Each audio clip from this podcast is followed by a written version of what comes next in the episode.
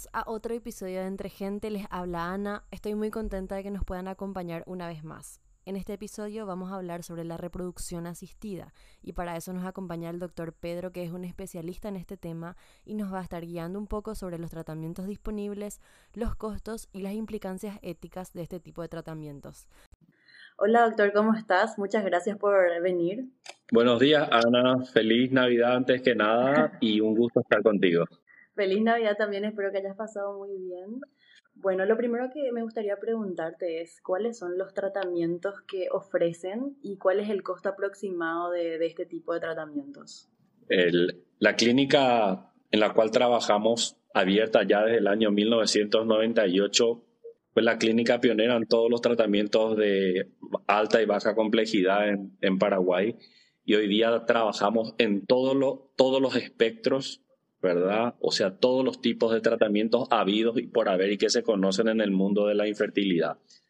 Pasando desde las cosas tan sencillas como los coitos programados, yendo a las inseminaciones artificiales, la fecundación in vitro, la fecundación in vitro con óvulos donados, la fecundación in vitro con espermatozoides donados, la donación de embriones, la congelación de óvulos, la congelación de embriones, la biopsia de testículo para obtención de espermatozoides, en hombres que no tienen espermatozoides en el eyaculado y el diagnóstico preimplantatorio, ¿verdad? Además de todo tipo de estudios normales del varón y la mujer, los estudios genéticos y también estudios endoscópicos que se realizan acá en las clínicas. Y en cuanto a los costos, más o menos, ¿cuál sería un aproximado el aproximado, una, para, para, vamos a los tratamientos a los cuales recurre más frecuentemente la gente, que son los de inseminación artificial. Vamos a lo más sencillo. Empezamos por los coitos programados. Un tratamiento de coitos programados está en el orden de los 800 mil guaraníes, más o menos, 800 más IVA. El de las inseminaciones artificiales está en promedio en los 7 millones y medio de guaraníes. La fecundación in vitro está por los 24 millones de guaraníes o 25 millones de guaraníes. Después vienen los tratamientos más complejos, los de donación de óvulos y compañía, esos sí son tratamientos de costos ya diferenciados. Ah, ok, ok. Y justamente eso, vi en la página que ustedes tienen eh, donaciones de óvulo y semen. Ese tipo de donaciones, ¿qué implicancias tiene para los donantes, especialmente para las mujeres? Yo tengo entendido que ese tipo de donaciones requieren como de una cirugía para las mujeres. Eh, ¿Eso es cierto? ¿Es así? Así mismo. La mujer que va a ser donante de óvulos, que generalmente son chicas en edad universitaria, o sea, chicas que están más o menos entre los 20 y los 30 años de edad, implica para la donante lo mismo que implica para cualquier paciente que se está haciendo un tratamiento de fecundación in vitro. Es decir, tiene que hacerse ocho días de inyecciones subcutáneas, ¿verdad? En la panza y después la extracción de óvulos que se hace bajo sedación con la mujer dormida y es una punción, no es, no es un procedimiento quirúrgico mayor, pero implica sí un, una pequeña punción de ambos ovarios que se hace con la mujer sedada. La recuperación es al cabo de dos horas y al cabo de dos horas van a casa de vuelta. Es como un hospital de día. Ah, y entonces un proceso post, post eh, intervención no sería tan largo. Eh, no, no es un proceso relativamente corto. Lo hacemos nosotros de un reposo de aproximadamente cuatro días, más por precaución y por otra cosa, pero no, no, no es como una cesárea o como una cirugía laparoscópica que ah, sí lleva una recuperación de 20 días, 15 días aproximadamente. Y vi también en la página que ofrecen eh, una entrevista psicológica tanto para los donantes, hombres como para mujeres. ¿Esto para qué sería? Y es importante porque muchas veces el concepto que tenemos de donar óvulos es un concepto un poco simplicista, ¿verdad? Medio simplificado lo vemos. Y nosotros entendemos que donar óvulos o donar espermatozoides implica eh, ir un poco más allá de la, de la generosidad propia del donante y queremos hacerle entender de que ellos lo que están haciendo es permitiendo tanto a varones como mujeres que no pueden tener hijos con muchos problemas, con muchos problemas, ayudar y trabajar con esa gente y lo que implica para una chica de 28 o 30 años donar su óvulo para una mujer de 45 o 50 años de edad.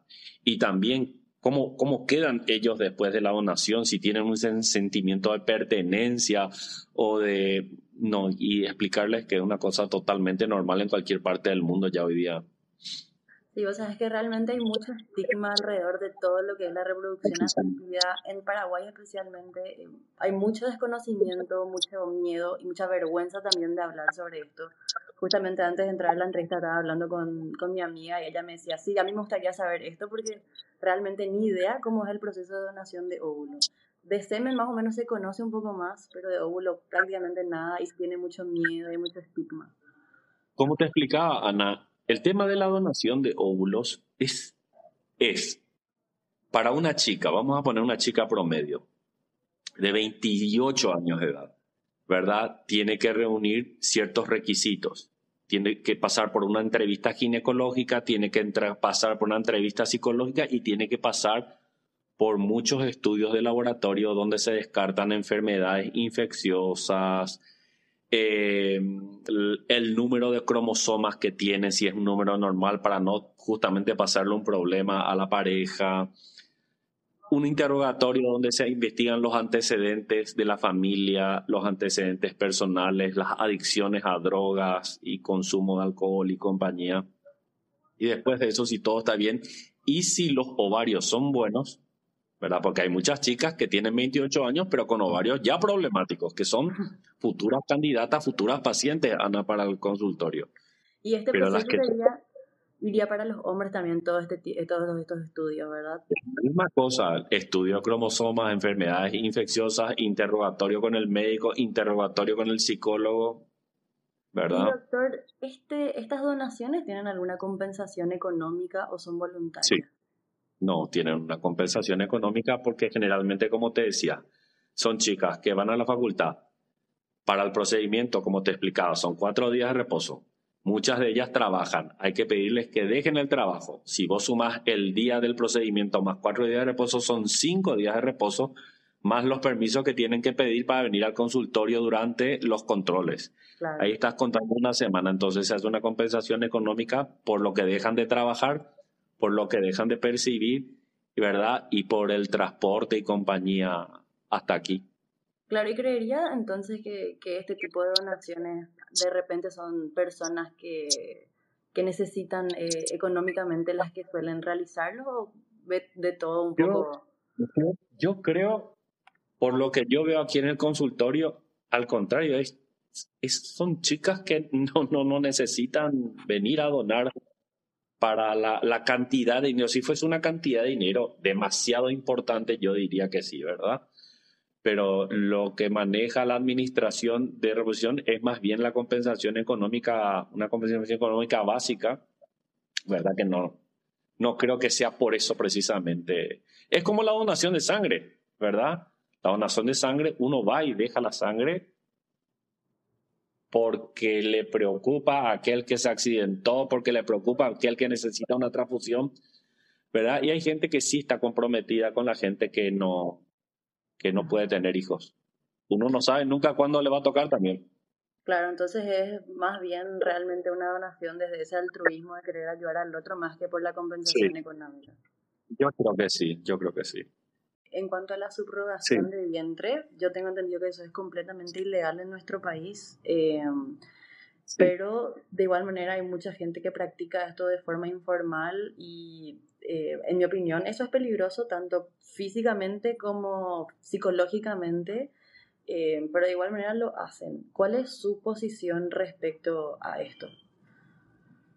La subrogación es ilegal por una razón muy sencilla que por la legislación paraguaya, que es una legislación de mucho tiempo atrás, ¿verdad? Eh, madre es la que pare. Es decir, si yo llego a tener un embrión dentro mío, que es un embrión perteneciente a un óvulo de Juana y a un espermatozoide de Pedro, por más de que genéticamente se demuestre que el hijo es de Juana y Pedro, al ser yo la mujer que parió, ¿verdad? El hijo es mío. O sea, la única forma de identificar y de inscribir al niño es a través de mi autorización. ¿Verdad? Esto eh, existen legislaciones en otros países, ¿verdad? Donde la subrogación sí existe, donde la subrogación sí es legal, muy ampliamente legal en países como en Estados Unidos, pocos países de Latinoamérica, pocos países en Europa, ¿verdad? Pero es una necesidad para, para gente que no tiene el útero en condiciones para recibir embriones. es ilegal. ¿Y usted cree que eso debería cambiarse o que, o que debería ser de así? Tiene que cambiar. Tiene que cambiar, porque no hay, no hay, nada, no hay nada de malo, ¿verdad? En, en, por ejemplo, les voy a dar un ejemplo muy sencillo. Hay mujeres que nacen con un problema uterino, por ejemplo, un útero, un útero sumamente pequeño o una malformación uterina, u otras personas que pierden el útero por alguna razón durante su vida reproductiva, u otras personas que tienen cirugías del útero que lo dejan tan inservible que no es un útero receptivo para el embarazo. Entonces, estas pacientes tienen ovarios buenos y sus maridos tienen espermatozoides buenos, ¿verdad? Y hoy por hoy, como todavía no existe el útero artificial, la única manera que se conoce de que de esta manera pueda tener un hijo genéticamente de ellos es a través de la implantación de ese embrión en un útero perteneciente a una receptora, una tercera persona, ¿verdad? Obviamente que todo bajo un ámbito totalmente legal y bien hablado, ¿verdad? Bien explicado. Y em, eso que mencionó de, que sea un hijo genéticamente de la pareja, em, ¿por qué las personas eh, de repente van más hacia estos tratamientos que optar por una adopción? Y, por, y porque es muy sencilla la respuesta. En la adopción, el niño que usted vaya a adoptar es un niño que genéticamente no reúne ni las características del padre ni de la madre. Sin embargo, en una subrogación, ¿verdad? Usted lo que está haciendo es eh, esperando un hijo que tiene el 50% del material genético del padre, el 50% del material genético de la madre, y es un hijo genéticamente perteneciente a la familia, es bien diferente. Claro, pero eh, ¿usted cree que de preferencia la mayoría de las personas quieren que ese hijo sea de ellos? ¿O por una cuestión... No, no, no, no, no. Hay gente que sí, ¿verdad? Hay gente que sí, pero hoy día yo creo que eso cambió muchísimo y eh, si la naturaleza no nos permite tener un hijo genéticamente con nuestras características, o al menos total o parcialmente, porque puede ser un hijo, por ejemplo, de una donación de óvulos con los espermatozoides del marido o una donación de semen con los óvulos, ahí el material genético es 50% eh, solamente de la pareja, ¿verdad? Y yo creo que eso está demasiado aceptado y es demasiado común hoy día, ¿verdad? Como para poder pensar de que las parejas solamente quieren tener un hijo que reúna el 100% de las características genéticas. De que sí existe, sí, conozco gente que prefiere no hacer nada si es que no va a tener el 100% de las características genéticas de los progenitores. Eh, vos sabes que recientemente saltó un caso eh, muy famoso de una, de una persona muy famosa que es Paris Hilton. Ella contó que ella hizo vientre alquiler, pero que había rechazado 20 embriones porque quería que su bebé sea una niña y todos le salían eh, niños, porque ella ya tiene un hijo y quería, quería una niña. Eh, muchas parejas de repente utilizan estos tratamientos como para encontrar el bebé perfecto, entre comillas, como es el caso de Paris que quería su niña, ¿Cómo manejan estos casos? No. Las clínicas de fertilidad no son tiendas de venta de mascotas. ¿Verdad? Claro, no, nosotros no vendemos mascotas. Nosotros ayudamos a las parejas que quieren tener hijos. Y yo le puedo asegurar que una pareja que lleva 10 o 15 años esperando un hijo, sea un niño o sea una niña o sean mellizos o sean trillizos lo que les viene, los reciben con los brazos abiertos. No se ponen a mirar si son rubios o de ojos claros o altos o bajos y compañía. No, no, no. Es el deseo de la paternidad, de la maternidad se encuentran muy por encima de esas ya excentricidades propias de gente excéntrica. Paris Hilton es una chica, ¿verdad?, exitosa y dentro de sus éxitos, ¿verdad?, eh, la excentricidad no está muy lejana a sus hábitos eh, diarios. Claro, entonces queda como muy responsabilidad de los profesionales tener clara la línea entre esto es un ser humano y no un producto. Yo creo que no solamente el médico, ahí viene un poco, creo, eh, la educación en la que nos educaron a todos, ¿verdad? Eh, lo primero que yo creo que tiene que hacer el médico es poner bien en claro, como te digo, que nosotros no vendemos ni perritos ni gatitos para que se entretengan, en primer lugar. Y en segundo lugar, también eh, no se puede dejar todo en, la en las manos del médico, de los biólogos o de los psicólogos ¿verdad? Sino que empieza un poco por la educación en casa. Esa educación que está tan ausente hoy día y que nos preocupa tanto, ¿verdad? Eh, hay solicitudes, cosas que nos piden, de cosas que yo creo que, como bien usted estaba diciendo, no son propias de gente con eh, eh, una manera de actuar que vaya de la mano de la ética y la moral, ¿verdad? Claro. Y em, cuando una pareja quiere acceder a estos tratamientos, ¿hay algunos requisitos o exámenes que se le da también como pareja, así como se le hace a los donantes? No, al contrario. A los donantes se les hacen estudios parecidos a los que normalmente se hacen a las parejas, al revés. es decir, las mujeres tienen que pasar las mujeres tienen que pasar por estudios de laboratorio, muchas veces estudios de las trompas, en algunos casos estudios endoscópicos del abdomen o del útero, estudios de los cromosomas, eh, ecografías, el varón por estudios del semen, estudios de sus cromosomas, estudios de laboratorio, muchas veces biopsia de testículo, ecografías del testículo, ecografías en caso de la mujer. Son estudios bastante generales, bastante normales, que no escapan mucho a la cotidianeidad de nuestros estudios en los centros médicos.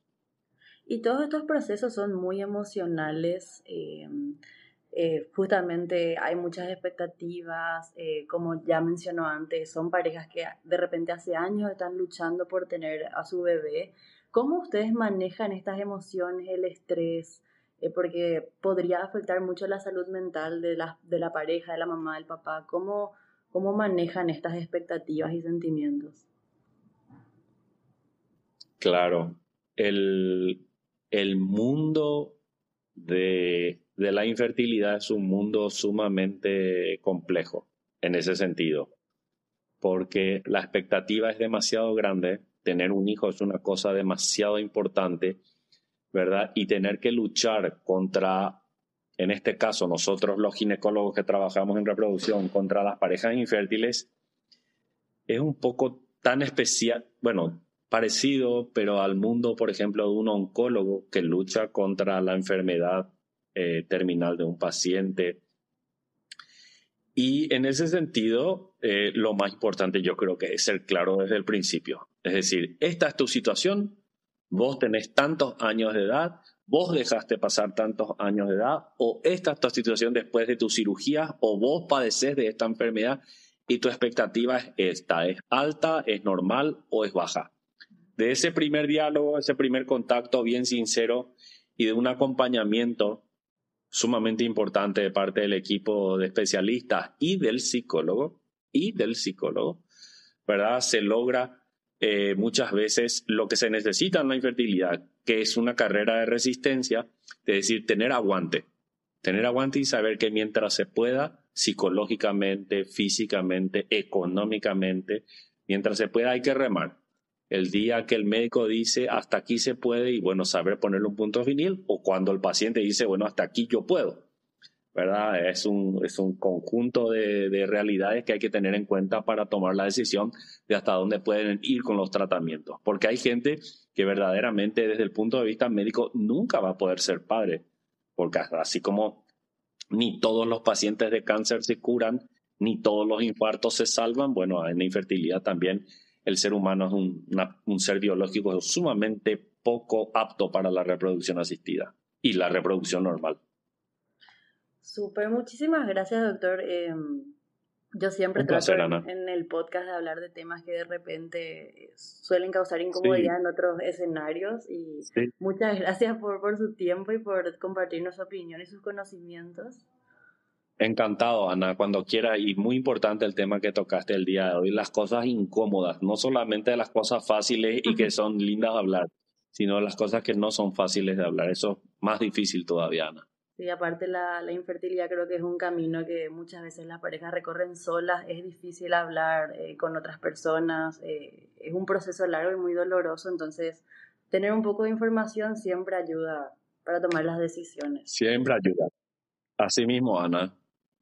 Muchísimas gracias, doctor, y gracias a todos los que nos escucharon hasta acá. Nos vemos la próxima. Chao, chao. Un abrazo, hasta luego. chao. chao. Muchas gracias por escuchar este episodio. Si te gustó y te gustaría escuchar más, seguinos en Spotify, Apple Podcast o Stitcher. Si quieres enterarte de las novedades sobre el podcast, puedes encontrarnos en Instagram y TikTok como arroba entregentepodcast. Muchas gracias.